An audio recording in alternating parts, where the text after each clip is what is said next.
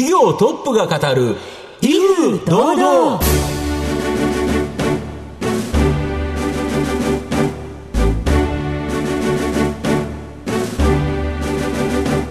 毎度相場の福の神こと藤本信之です。アシスタントの飯村美希です。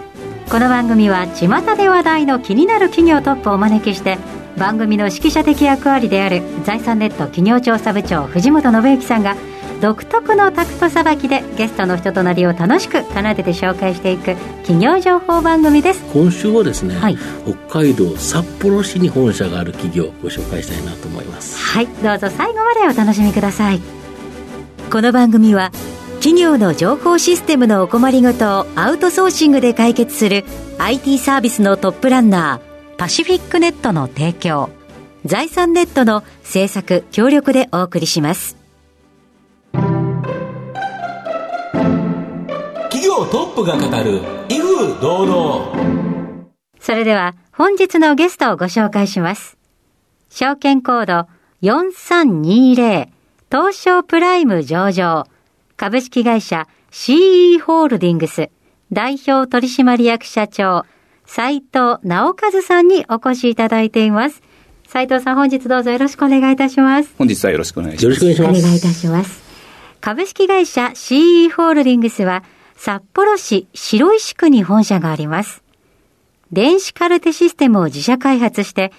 全国の病床100から500程度の中規模病院に販売している会社です。それでは、斉藤さんの方からも御社のことを教えてください。えっ、ー、と、当社は電子カルテシステムの開発と、えー、販売を日本国内において行っています。私どもの製品をお使いいただいているユーザーの方、まあ、主に医療施設ですけれども、日本国内で大体900ぐらいの、えー、病院施設にこのシステムを導入していただいております。はいありがとうございます。後ほど事業内容についてじっくりと伺わせていただきたいと思いますが、まずは斉藤さんの自己紹介を兼ねまして、しばし質問にお付き合いいただければと思いますので、どうぞよろしくお願いいたします。はい。では、斉藤さん、生年月日を教えてください。1963年、えっ、ー、と、11月3日生まれで、えー、今ですね、えー、59歳になります。はい。ご出身はどちらでしょうか？えっ、と、出身は千葉県、はい、えー、柏市になりますね。はい。えー、小学生時代はオーストラリアで過ごされたということなんですけれども、こちらはお父様のお仕事のご都合ですか？そうですね。父親が、あの、商社におりましたので、まあ、オーストラリアのシドニーに、えっ、ー、と、5年ほどおりました。いかがでしたか、シドニーの生活は？そうですね、最初やっぱりもう言葉が通じないんですね、なので、まあ、日本人学校に、えーと、スクールバスで通っていたので、はい、まあ、比較的実はあんまり英語を使う機会っていうのはなかったですね、はい、まあ、ただあの、小学校にもう当時すでに英語の授業があったので、はい、まあ、そこではいろいろと。こう聞いたり、あとテレビも全部英語ですから、はい、まあそういうのを見たりはしてました。どんな本とかを読まれていたんでしょうか？そうですね。あの海外に行くとですねやっぱり持ってった本がメインなんですね、うんはい、まあ、日本書店という、まあ、本屋もありましたけれども、まあ、そこではあの子供向けの雑誌とかね、まあ、そういうのをこう定期的に買いに行きましたけれども、まあ、日本から持ってったのは図鑑とか、まあ、そういうのが多かったんで、まあ、図鑑が好きでよく見てましたね。その後日本に戻られてからの学生生活どのようなことに熱中しましたでしょうか？そうですね。あの、まあ、中学校の頃は結構あの機械体操みたいなことをやって、はい、まあ、スポーツ系が比較的、まあ、サッカー機械体操好きだったんですけれども、まあ、その後高校になった時にはですね、えー、ちょっとこうスポーツ系から離れまして、はい、えー、吹奏楽部に入って、はい、まあ、ホルンを吹いてました、ね、ああそうでしたか。ホルンは大学でもお続けになられたんですか、えー、それがまた大学に行った時にはですね、はい、今度はあの絵画系のサークルに入りまして、えー、油絵を描いたりとか。まあ、ですから結構新しいことをやるのが好きなんですね、きっとね。あ、全部ですよね。もうスポーツも音楽も、うん、その芸術も。そうでしたか。えー、そして、社長は高校生の時にもうすでにこのパソコンのもう触られていたということなんですけれども、これもやはり新しいもの好きから来ているんでしょうか？そうですね。あの、まあ、大学に入ってからも結構秋葉原とかに当時行って、で、自分でこう部品を見たりとかですね、そういうことをやっってパソコンの組み立てをしたりもしてましたね。当時じゃすごく早いんじゃないでしょうか？そうですね。まだあの Windows が出る前ですね、まあ3、3, っていうのが出てましたかね3.1じゃなくてね、まあ、そういう時代からやってましたねはい。その後では社会人のスタートについて教えてください。はい。えーとまあ、就職するときにですねやはりそのパソコンっていうのを非常にあのいじっていたので、まあ、NEC という会社に入りまして、まあ、当時あの PC98 という国産のパソコンを NEC が作っていたので、まあ、そこに入ってそうですねあの入社の時の面接は、パソコンをこうやっぱり世の中全部に広げるぞという、そういうことを話していた記憶があります。はい最初の部署はどのような部署でしたでしょうか、えー、最初からですね実はあの病院系の部署だったんですね、えー、ご縁ですね。NEC もその病院系の部署があったということですよね、うん、えーと、そうです。あの NEC はですねもともと医療機器の開発を実はかなり昔にやっていましてですね、そうですか。でそれであの、まあ、合わせて情報系もやるということで、まあ、国内の医療系では結構草分けの存在なんですね。そうでしたか。その中で、えー、どのようなことをご担当されていたんでしょうか？そうですね。最初はあのスタッフの希望だったんですけれども、はい、実はいきなり営業に配属されまして、はい、で北海道の営業をやってたんですね、はい、最初に、まあ、多分あの今北海道の会社の社長やってますけれども、うん、そこら辺からこう北海道との縁みたいなものが始まったかなというふうに思います。何年ぐらいお勤めだったんでしょう？かまあ、実質30年近くずっと医療をやっていた感じですね。ただ、あの、会社生活の後半については、まあ、製薬企業さん、まあ、お薬ですね。とか、あと医療機器、うん、それから、まあ、医薬品の卸、うん。あとこの国の政策ですね、ちょうどあの地域医療連携とかそういう話が随分出た時代でしたので、まあ大体後半はそういうことをやっていた、まあそういう経歴ですね。はい、何がきっかけで現在に至るのでしょうか？そうですね、まあ、あのそういうことをやっていて、まあ、NEC の中でもこういろいろやっていたんですけれども、まあ、その時たまたま今の会社から、えー、と声がけがあって、でまあ、今のですね、えー、と C ホールディングス、まあ、グループの会社に CSI という電子カルテそのものをやってる会社があるんですけれども、はいはい、まあ、そこはですね比較的あのまあ、先ほど少しお話ししましたけど中小の病院さんを手がけているんですね。で今後やはりあの日本の医療をやっていく上ではですね、高齢者増えてくると、で高齢者がですね比較的あの身近にお世話になるのは中小の病院なんですよ、そうですよね。地域の。はい、なので、まあ、今後ちょっとやっぱりそういうところを目指してですね、うん、えーと、いろいろと新しいことをやっていきたいなという、まあ、気持ちもあって、まあ、転職を決意したというそういう経緯があります。はいありがとうございます。さて、現在までたどり着いてまいりました。皆さんにはどのように伝わりましたでしょうか後半では斉藤さんが率います株式会社 CE ホールディングスについてじっくりと伺います。企業トップが語る威風堂々。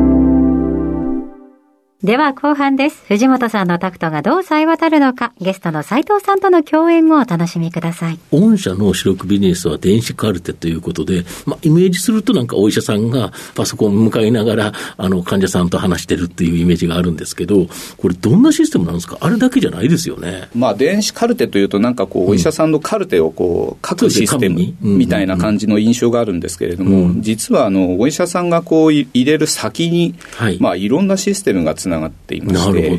でこれはあの薬ですね、病院の中でこう処方したりする、今は調剤薬局といって外に出ますけれども、まあ、そういう薬の指示、それから検査しますよね、はいはい、えー、CT 取ったり MRI 取ったり、まあ、そういうところの指示、えー、あと入院の場合は給食とかですね、点滴、まあ、注射と言っていますけれども、まあ、そういういろんなその指示を、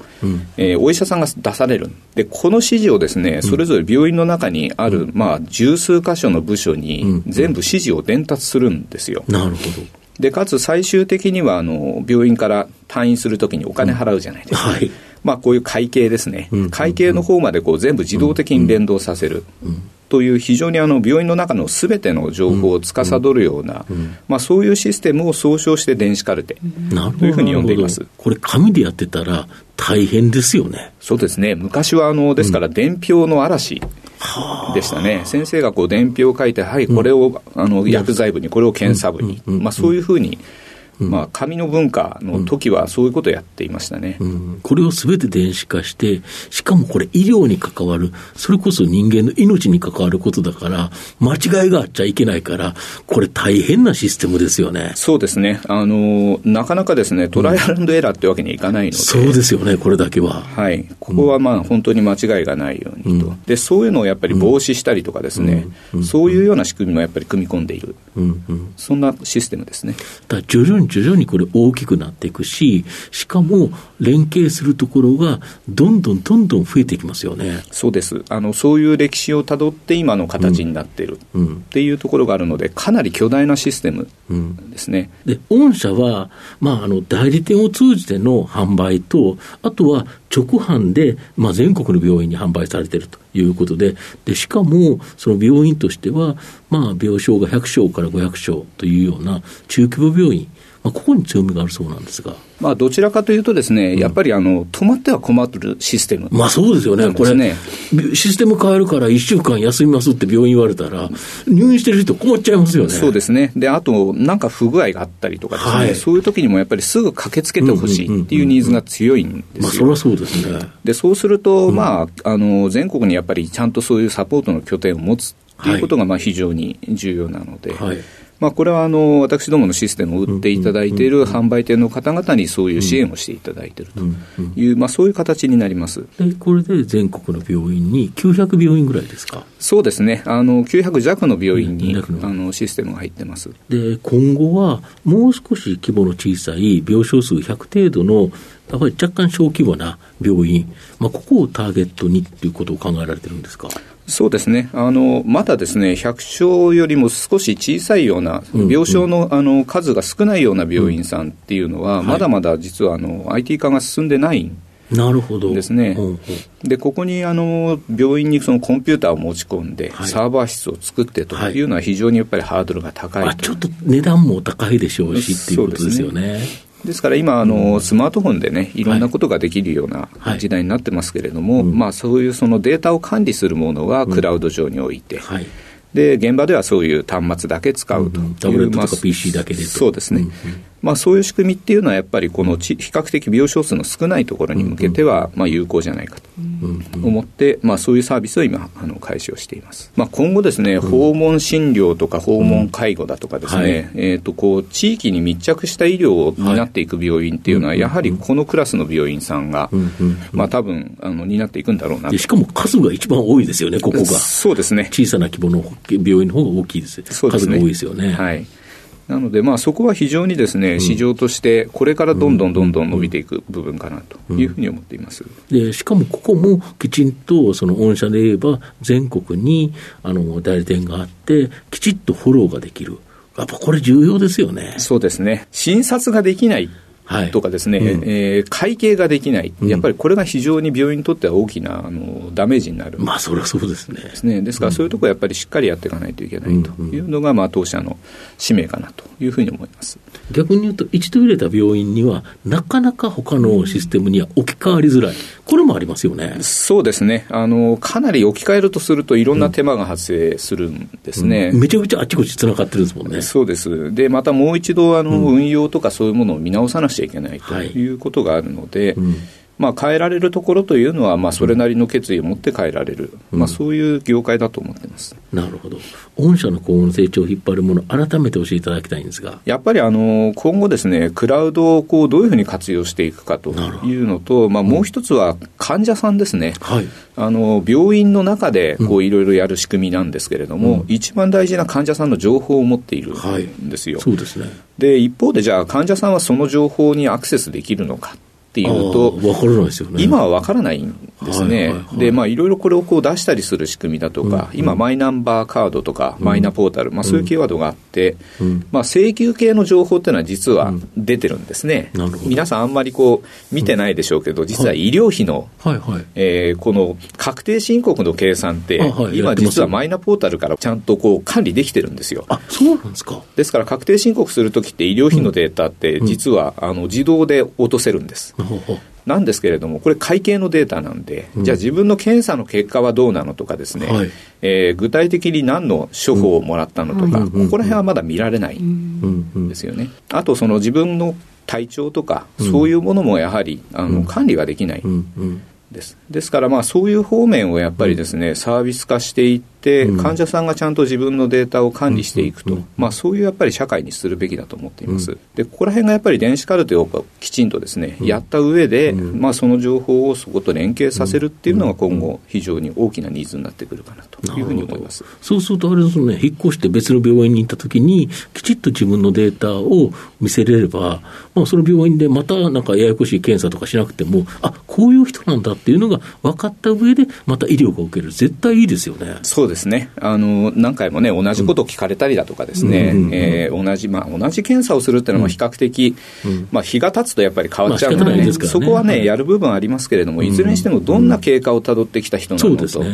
いうのと、それをやっぱりカルテに取り込みたい。んですよね。そうですよね。そういうニーズに応えていきたいなというふうに思っています。では藤本さん、最後の質問をお願いいたします。社長の心に残るですね、まあ、四字熟語をちょっと教えていただきたいんですが。今ですね、やっぱりこう電子カルテシステムっていうところでは、非常に、まあ、大きなポジションをこう得ているんですけれども、まあ、これからに向けていろんなことをやろうとすると、はい、やはりそれをちょっと一回見直すよねと、まあ、そういうことが今後必要だなと思っていて、今やっぱり心の中にあるのはですね、うん、まあ四字熟語ということではないんですけれども、創造的破壊という言葉ですね。なるほど。はい。また新しいことを進めていくためには必要なことであるということですね。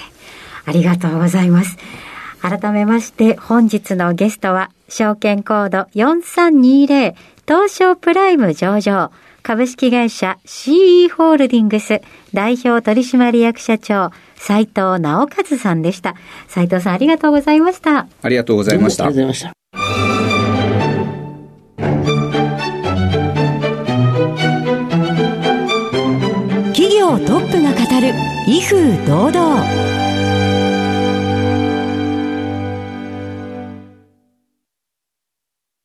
企業の情報システムのお困りごとをアウトソーシングで解決する IT サービスのトップランナー。東証スタンダード、証券コード3021パシフィックネットは、パソコンの導入、運用管理、クラウドサービスから、データ消去、適正処理まで、サブスクリプションで企業の IT 部門を強力にバックアップする信頼のパートナーです。取引実績1万5000社以上。東証スタンダード、証券コード3021パシフィックネットにご注目ください。お送りしてきました企業トップが語る威風堂々そろそろお別れのお時間です今日のゲストは CE ホールディングス代表取締役社長斉藤直和さんでした。そして斉藤さんの選ばれました四字熟語は創造的破壊でございました。この先この電子カルテという業界いろんなことがどんどんできるようになっていくんでしょうね。そうですね。情報があちらこちらに行くっていうことでいうと本当に広がりそうですよね。はい。この先の展開もとっても楽しみです。それではここまでのお相手は藤本信之と飯村美希でお送りしましたなお来週5月3日水曜日の放送は憲法記念日で祝日のためお休みとなります。次回の放送は5月10日水曜日となります。その時間まで？ほなさいならこの番組は企業の情報システムのお困りごとをアウトソーシングで解決する IT サービスのトップランナーパシフィックネットの提供財産ネットの制作協力でお送りしました。